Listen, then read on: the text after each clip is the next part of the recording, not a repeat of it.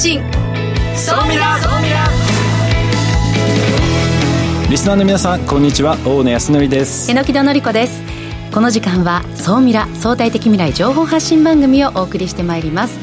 ニュースや情報をもとに仮説を立て予測することが可能な相対的未来につながるヒント総ミラをいち早くリスナーの皆さんにお届けしていく情報番組です。パーソナリティは大野康則さんです。よろしくお願いします。よろしくお願いします。そして日本能率協会総合研究所マーケティングデータバンクエグゼクティブフェロー菊池健二さんです。はい、えー、菊池健二です。今日もよろしくお願いします。えー、今日はですね最近発表になったあのデータを紹介したいと思います、はい、よろしくお願いします。楽しみにしています。さあそして本日未来コンパスゲストはこの方です。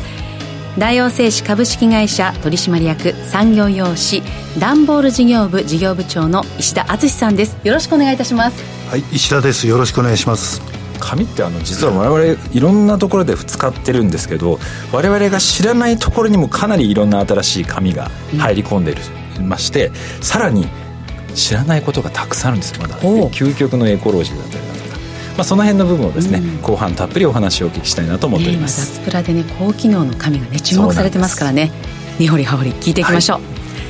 い。さあこの番組は YouTube でも配信しています。YouTube はラジオ日経の番組サイトからご覧いただけますこちらもぜひチェックしてください。それでは番組スタートです。この番組は日本能率協会総合研究所あつらいの提供でお送りします。総ミラートレンド。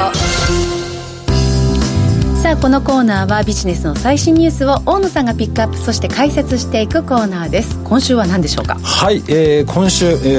ー、農業の倒産が急増しているというニュースです、はい。あのー、まあ、飼料代がね高騰してまして畜産業に今大きな影響を与えていると、まあ、あのソーミラの方でも何度かあの扱わせていただいたんですが、えー、実際ですね今倒産係数が過去20年間で、まあ、最多のペースで今進んできているというような状況になってますと。で特にやっぱり畜産業がですね非常に多くてですね、えー、去年と比べても3倍に今急増してきているなんでねもうちょっとねこの飼料の高騰化、あと燃料費の高騰化、うん、ちょっといつまで続くかわからないんですけれどもひょっとしたら今以上にですねこの倒産係数が増えてくるんじゃないかなと。そうなってくるともう私たちのね消費せあの生活にも大きな影響を及ぼすので、まあ、農業、えー、養殖あと畜産ですね、うん、ここは本当にこれから対策が急務なので、えー、効率化していくそうなんですよ、うん、効率化をやっぱり図っていかにそのコストっていうのを下げていくのかっていうころだったりだとかあと、ままあ、前もねちらっと言ったかもしれないですけど我々自身がやっぱり生活の仕方だとかあとやっぱり安いものだけを追い求めるような、ええ、なかなかそういう生活もちょっと見直していかないとやっぱり適正な価格でちゃんと生産者から仕入れないと、うん、このいつまでたっても黒字化していかないので、まあ、そういったところをちょっと意識していかなきゃいけないなと改めて思いましたね。はい、続いて、うん、えー、NISA あのやってる方もかなり多いのかなと思うんですけれどもそれのあの上限の金額がですね上がりまして年間投資額今まで120万ぐらいだったんですがそれが360万になっていくということで今あの内閣岸田内あの首相がですねこのこの所得倍増プランの、まあ、目玉にするということで、ええ、兄さんあの多分やられてます？私積み立て NISA をやってます。積み立て NISA、ね、あやっぱりやってますよね、はい、私も今やってはいるんですが120万だとねあのー、ちょっと物足りないというのは確かにあったのでそれが360万までできるということで、まあ、これちょっと楽しみにしたいなと思ってます、ねうん、いやでもこれできればこう投資の上限額まあ増えたとはいえですけどあのもうなんか上限あの撤廃してほしいなってそうですね。その気持ちも確かに分からなくも資産形成をするためのそうです、ね、あの NISA ですよね。なんかだからいやなんかやれる人はどんどんやってってむしろこう投資を促してもっとどうぞって言ってくれたらいいのになって思ったりするのは私だけでしょうか？いやあのその気持ちはすごいあの分かりますね、うん、ただなんかやっぱりあの一部のその、うん、まあ、資産を持ってる人だけがまあ優遇されてしまうのではないかという、まあ、そういう考え方もあって一旦ちょっと上限を設定してると、うん、まあ、この辺もちょっとひょっとしたら利用状況によっては変わってくるかもしれないそうですね続いて、えー、国内初の民間企業による宇宙ステーションの構想が発表されましたとなんか宇宙ステーションみたいなこういうものを民間日本の民間企業がですね発表するっていうのはかなり異例かなと。で日本もですねこれからあの国際宇宙ステーション、まあ、2030年までにですねこのあの運用延長に参加するっていうふうに表明してましてこの辺の宇宙ビジネスっていうのはこれからどんどんどんどん増えてくるんじゃないかなと改めてちょっと感じましたね。で日本もですねあのベンチャー企業今育ってきてるとはいえあのまだまだ他の国と比べるとですねその辺ちょっと弱いかなと思ってますので、まあ、こういったあの国内初のこの宇宙ステーションの、えー、ベンチャー企業っていうのが出てくることであの動きっていうのが変わってくるんじゃないかなと思いました。でさらにですね今日ちょっと世界初のところにもちょっと関係してくるんですけれども、うん、また別の企業なんですけれども日本の宇宙ベンチャー企業の iSpace という会社がですね、はい、月月に着陸するですねそのあの着陸船をですね打ち上げました、はい、で、えー、これがですねもし月に着陸が成功したら民間企業が打ち上げる、えー、着陸船としては世界初と快挙となるということで。でスペース X のですねあのロケットを使って、うん、まあ、打ち上げてあの着陸船自体は日本のベンチャー企業が開発をしているというような形です。ね。これがもし実現すると、まあ、かなり低コストで、まあ、月に輸送できるということで、まあ、かなり注目をされていると。これも本当世界初です、えー、来年の4月に月に着陸予定、ね、はい。結構時間かかるんだなねなんかゆっくりゆっくりいやそっか。進んでいくんですかね、でもこれが本当に実現してくると先ほどのねあの日本初で宇宙ステーションのところでも、まあ、日本のベンチャー企業っていうところが参入してきたりこの月月面、ね、着陸船っていうところも成功すればこの日本のベンチャー企業どんどんどんどん増えてくるのかなと思ってます。のでかなり期待はしております、はい、ここまでは総ミラトレンドでした一旦 CM です。相対的未来情報発信。総ミラ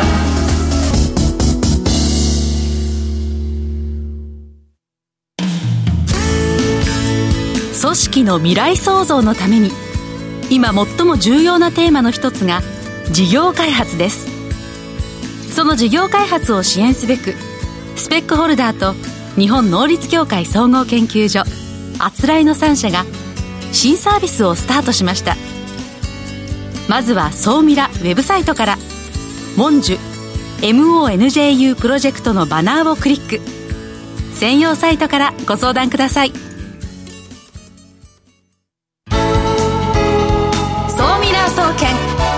えて菊池所長。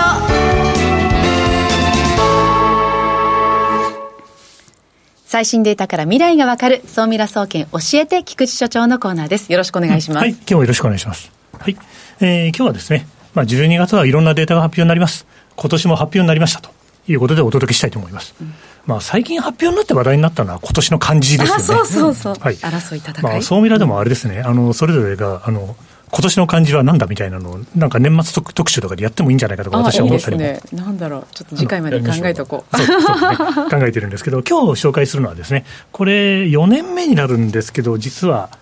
毎年このところ注目してます。はい。サブスク大賞。はい。日本サブスクリプションビジネス大賞というのが、あの今回4回目なんですけども、ええ、また2022年のデータが発表になりました。サブスクはですね、まあ、あの YouTube のご覧の皆様には念のため定義を書いてあるんですけど、うん、リピーターによる定期的な取引によって売上が安定する、ストック型ビジネスを指すと。はい。まあ、要するにお客様に毎月請求書が送れる関係を作ると、はい、これはどの会社にとっても、うん、B2C、B2B 問わず、非常に重要なことなんじゃないかと思っています。うん、そして、2022年、大賞に輝いたのはこの会社でした。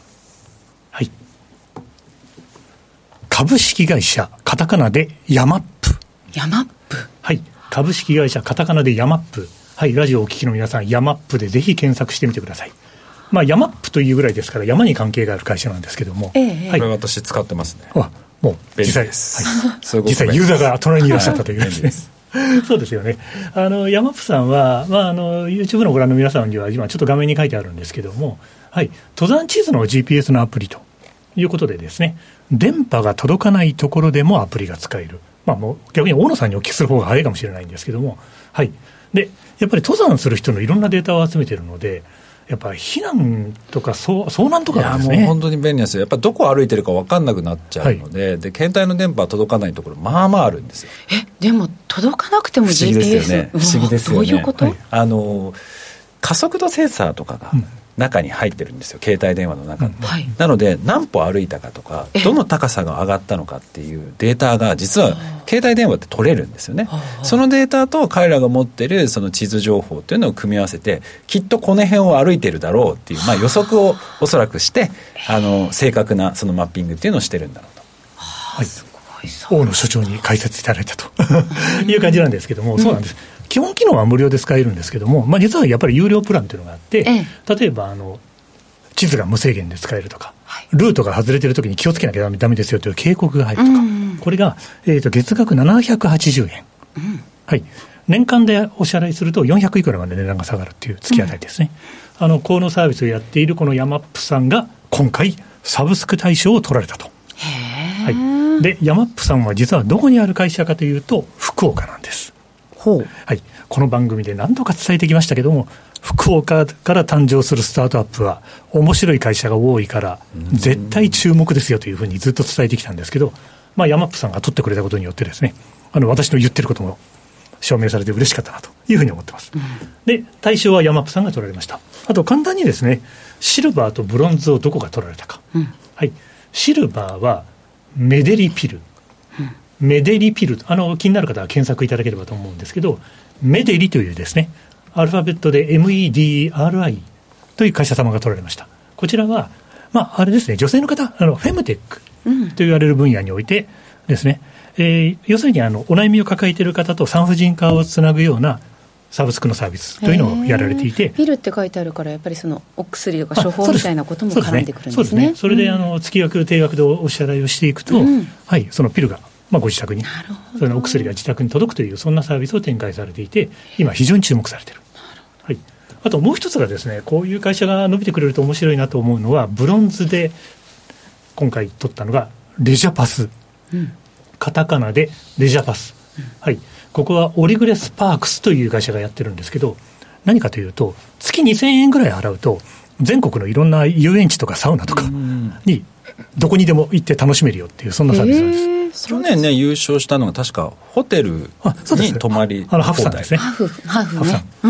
なので、まあ、そういう意味では2年連続エンタメ系とか。が入ってきてるっていう感じですか、そうですね、このあたりのトレンドが非常に面白いので、もうリスナーの皆さんはですね、もうぜひ、あのサブスク大賞2022と検索をいただいて、いいね、いや、どんな会社が入ってるんだろうねっていうのをぜひ見ていただけると、ね、今年4年目ですからね、このこの多分4年の、変遷見るだけね、変遷見るだけでも面白そうですね。あの、大前通りですね。はい。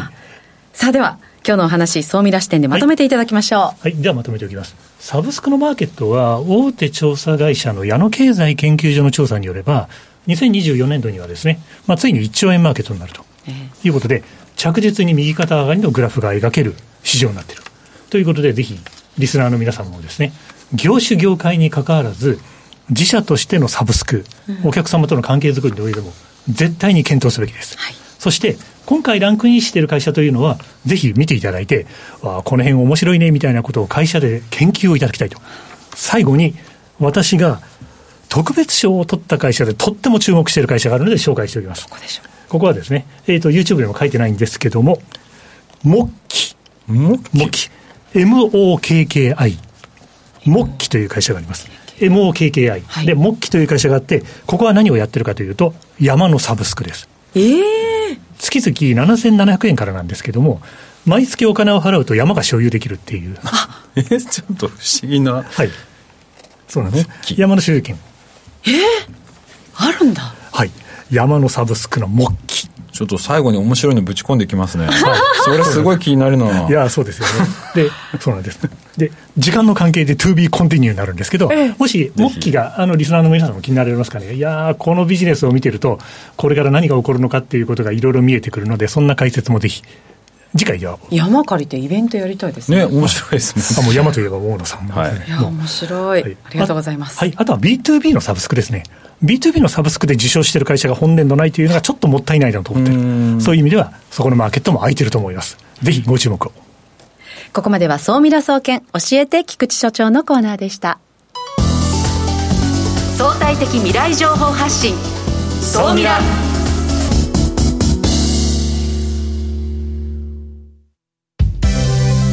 ここで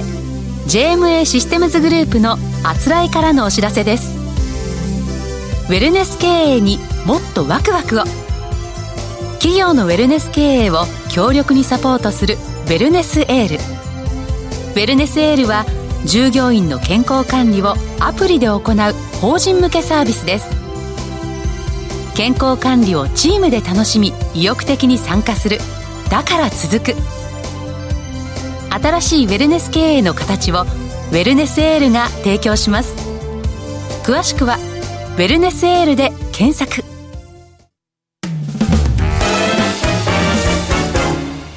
未来コンパス未来コンパス。このコーナーは未来への羅針盤コンパスを手にすべく魅力あるゲストをお招きし最先端情報をお聞きするトークコーナーです。本日のゲストを改めてご紹介いたします。大王製紙株式会社産業用紙段ボール事業部事業部長の石田敦さんです。よろしくお願いいたします。大王製紙の石田です。よろしくお願いします。お願いします。いやね私たち実は紙を知ってるようで全然知らないんですよね。今日はちょっとその話をいろいろお聞きしようかなと思うんですけどまず結構あの食品関係のものもいろいろやられてるんですよね。そうですね。まあ、昔からあのコロッケを包む紙であるとか、スーパーで昔は最近はないですけど魚を包む紙だとかですね、うんうん、あとはハンバーガーを包む紙だとか、はいはい、意外と紙は食品に直接触れる包材として昔から使われてますね。そうだから我々気づいてないんですけど多分コンビニとかスーパーとか行ってる時に、うん、何気なく手に取ってるものは実は 大王生産の商品使ってるっていうのは何気に結構多いんですよね。結構あると思います。でその辺をさらに今進化していて、あの食品だけではなく、まあ、脱プラスチック、はい、プラスチックに変わるようなものっていうのを紙で作られるっていう。そういう動きが今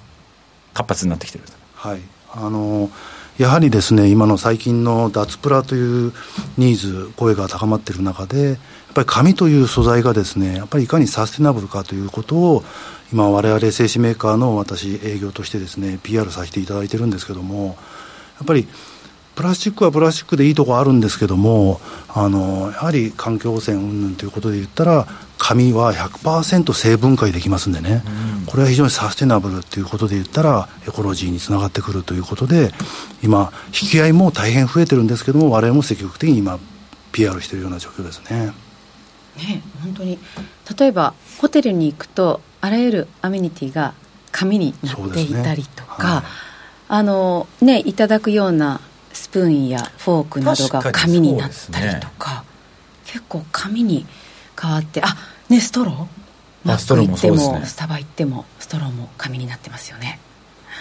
確かに最近なんかフォークとかナイフとか、うん、そういうものとかも、うん、紙とか。そうですね。あと木とかも使ってたりとかしますけど、はいえー、ありますね。今年の4月からプラスチック資源循環促進法という法律ができてそこからさらにやはり紙への引き合いというのは増えてますね。でもその何ですか、まあ、プラスチックってこう液体を外に出さなかったり、うん、まあ丈夫だったりとかあるんですけど、はいはい紙でその機能って補えるものなんですか？あのこれはですねやっぱりプラスチックはそれだけ普及してたっていうのはそれなりの良さがあったから普及してたんでやっぱりそのガスバリア性であるだとか耐水性であるだとかはやっぱり紙はかなわないところはあるんですけどもそこにですね紙にいろんな薬剤を塗るであるだとかそこで機能をつけることによって十分プラスチックに代替する代替するような、まあ、紙だカトラリーだとかそういったものが今十分に実現できていますね。ね、どんどん高機能化紙がしてますよね。そう、ね。はい、そういう意味ではいや括弧あの遡るとなんかこう紙を使うあの脱ペ,、まあ、ペーパーレス化というか、うんうんうんね、紙を使うことが、まあ、悪悪みたいな、ね。たいな、はい、言われましたね。ありましたよね、はいはい、だから私たちはえ正しく理解してなかったってことなんですか、うん、どうでしょう石田さん。まさしくそうだと思います。そうでも確かになんか、紙を作るイコール、うん、ちょっとこう木を削ったり、うん。はい、割り箸をなんか作る、ね、使うと、ね、木をなんか森に悪影響を与えてるみたいなイメージは、うんうん、なんか20年前ぐらいあった気がします、ね、ありました。そうですね、うん。かなりその紙は木を伐採森林伐採ということで環境に良くないというイメージが先行してですね一時期そういうバッシングを受けたこともあるんですけども、まあ、そもそも紙を作る工程というのは、まあ、当然紙紙というかそのチップ木から紙ができるんですけどもそのチップの約重量比で半分ぐらいが紙の繊維になるんですけどもその残りの半分の50%はあの樹脂分。これが国益と我々呼んでるんですけどもこれをエネルギーとしてですねこれをボイラーで燃やしてですねそれで、あのー、発電をすると、はい、そのその電気で標識紙の作るペーパーマシンなんですけどそれを動かして紙を作るということでですね紙を作る際にそのもともと天然由来である紙のチップあ木のチップからエネルギーも生み出していると、うん、紙とエネルギーを両方生み出しているという意味で言ったらですね非常に紙を作ること自体がそもそもエコロジーだと。え知らないいうことなんですよね。えその国益、ね、そのエネルギー、あの黒い液って書くんですかね、はい、はい、い。や知らなかった。紙を作る工程でね、うん、えあの電気使ってるのかとエネルギーを使ってるのかと思ったらそれも、はい、あの生成する段階で出てくるまあ自らのエネルギー。紙を作る工程で出てくるエネルギーをうまく利用してると、はい、あそうですか、はい、はい。そういう意味では本当確かにエコロジーですよね。しかもその紙を作る時に、まあ、木を切って、うん、そのまあ作る。でまた植え直すっていう、その循環型をすれば日本のそのまあ、世界の環境にとってもものすごいいいわけですもんね。そうですね。新しい木を植えた方が CO2 の吸収も非常にいいしで古い木はどんどん切って使ってでまた植えていくっていうこの循環サイクルを回していくっていう。そうですね。いや知らないことばっかりですよね。そうですよね。最近のこう紙というところへのこう追い風は感じていらっしゃいます。感じてますね。あそうですか、はい、うん。あの我々そのエリプラペーパーというですね脱プラをキーワードとしたいわゆる紙カトラリーだとかですねあとは食品の二次包装一次包装も含めてですけどもそういったものを、まあ、約3年前ぐらいにあの発売開始したんですけどもあのやはり脱プラというキーワードの中でその発売して今、まあ、ホームページでもアップしてますけどもそれをアップしたことでかなりやっぱり引き合いも増えてもお問い合わせもいただいてますしね、はい、そのすごくやっぱり紙に対する期待はすごく感じますね。はい、だから今私たちの目の前にある、まあね、ペットボトルみたいなものとか、まあ、プラスチック製品も結構ありますよね。そうですね。これがこうあるとあらゆるものが今後もしかしたら変わってい。く可能性がありますね。そしたらボールペンとかもいやいやいや、ね、ボールペンもいや結構あります、ね、あります紙で作ら。れてありますあります？うん。そう鉛筆とかも。あります。ね。最近では、まあ、いろんなものを試作してるんですけども、はい、ゴルフに使う T ドライバーの T をあれを木でですね厚紙、まあ、当社いろんなまあ紙を作ってるんですけども薄い紙は米壺って言いましてですね平米あたり5グラムの紙から1000グラム。これ1000グラムっていうのは紙の厚みにすると1.3ミリの厚みになるんですけどもこれはもう本当板みたいなもんですね。1.3ミリといったら。それを T グランドに T ゴルフの T として試作品で作ってちゃんとあの T グランドに刺さりますしね、うん、これ今プラスチックの T が結構使われてると思うんですけどもこれも紙に変えられるとまだ売ってはいないんですけど試作品ということでですね、うん、そういうこともやってますね。ゴルフやられるから。ね。ぜひ今度サンプルお持ちしますよ いやすごいいや知らなかったのはだからその、まあ配合とか成分とかそういうのを変えるだけでまあ、ある意味何にでもなれる可能性がある、ね、可能性があるというそういうことですね。すごくですけど、ボールペンにもなるし T にもなるし、食品のやつにも使えるね、だからどうそれを変えていこうかっていうところがこれから注目ですよね。そうですよね、やっぱりあの聞いてらっしゃる方はエリエールブランド、はい、そのブランドで認知されてる方が圧倒的に多くいらっしゃると思うんですけども、はいね、今石田部長の部署の方でまあ、ここまで上がってきたもの以外のところで、これが注目なんですよと、この製品がという何か一押しのものって言ったら、どんな感じ？一押しですか、一押しはもう本当にこのいわゆる紙カトラリーなんですけども、はい、紙カトラリーといっても、まあ、あのなんていうんですかね、その T もそうですけども、今、世の中に出回ってるいろんなものものが、そのものが、うん、あの全部紙に変えられるという可能性を考えたら、本当まだ無限の可能性があると思ってますんで今試作段階なんですけどいろんなものにトライしてますね。あそのゴルフのティーもまさにそうそうそうですね。そうですよね、はい、なるほどなるほど。あの歯ブラシとかも最近試作で作ったことあるんですけども、歯ブラシの当然あのハゲの部分はね紙ではできないんですけども、木その木の柄の部分を紙にしてそこにハケ会社さんにお願いして歯ブラシの植毛をしてもらって、うんうんはい、結構いい感じでした？いい感じですけど、ね、ああそうですか、はいはい、あのホテルであのシェーバーの紙で作られたシェーバーを、はい、はいはい、見たことがありますけどね。歯ブラシまで来てますか、はい、そうですか。歯ブラシ紙で作れるんですね。作れるんですよこれが、はい、すごいな。何でも作れるんですねきっとね。そうですね。本当に無限の可能性ですよねお話を伺ってだからそこをコストとして考えるともしかしてやっぱりプラスチックの方がもちろんね、はい、安いよっていうことなんですが、あの利用者として私たち消費者がどれを選ぶのか、あの障害コストというかその地球環境を考えるすべてのコストを考えるとどっちが安いんだろうっていうことを考える時代になってるのかな、ね、だし、まあ、これからとそういうものを導入してないとなかなか難しくなってくる。要はビジネスができなくなってくるとかそういうところ本当増えてくるんじゃないかなって。アップルとかも含めてですけど特に海外はやっぱりすごく考え方が、うん、